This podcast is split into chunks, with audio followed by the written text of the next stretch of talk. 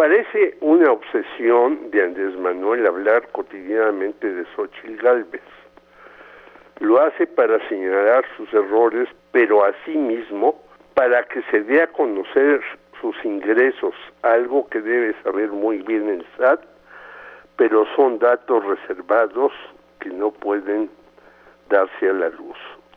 Eso y más la han inflado, tanto que ya rebasó a Santiago Krieg, quien según la más reciente encuesta de encuestas tiene 16%, mientras la de Hidalgo llega a 22%.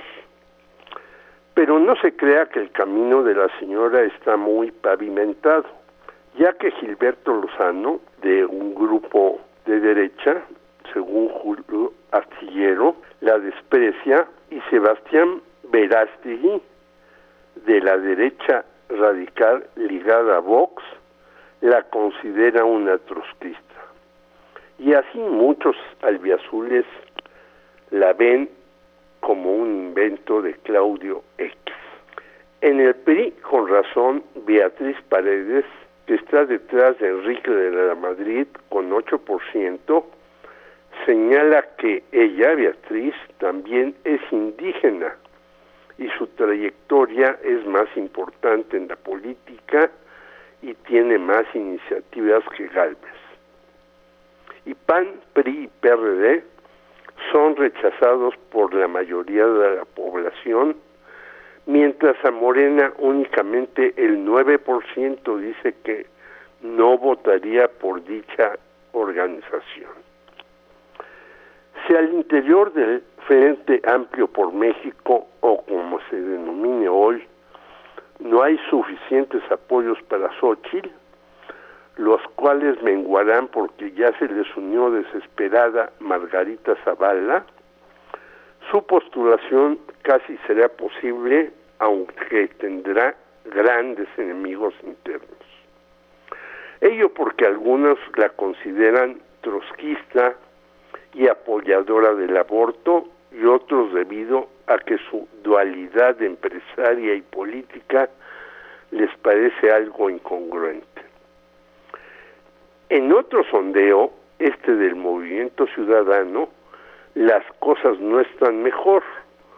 Por eso Dante, si bien tuvo que abrir la discusión a otras fuerzas, sabe que aliarse al trifatídico, PAN, PRI y PRD, los dos últimos en franco declive, más del 56% no los quiere para nada y solo el 4% rechaza a Moreno.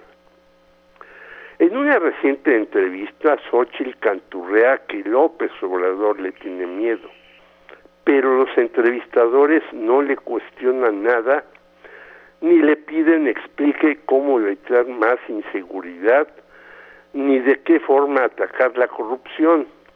Así pues, el debate Galvez Andrés Manuel es innecesario. Hay que concentrarse en acciones serias.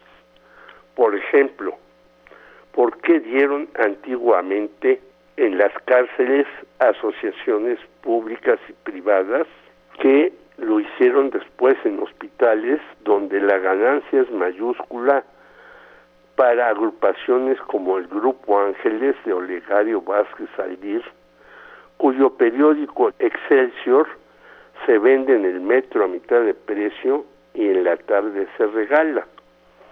¿Y por qué se insiste que el Universal está en una gran crisis? Claro, ante la falta de chayos a los dueños y negocios como los señalados de cárceles y hospitales, entre muchos otros, las cosas están terribles para los medios. Más si les cobran impuestos que no han pagado durante años, como al Grupo Salinas, más de cuatro mil millones de pesos le sacó la eficaz Raquel Buenrostro y debe otra cantidad similar.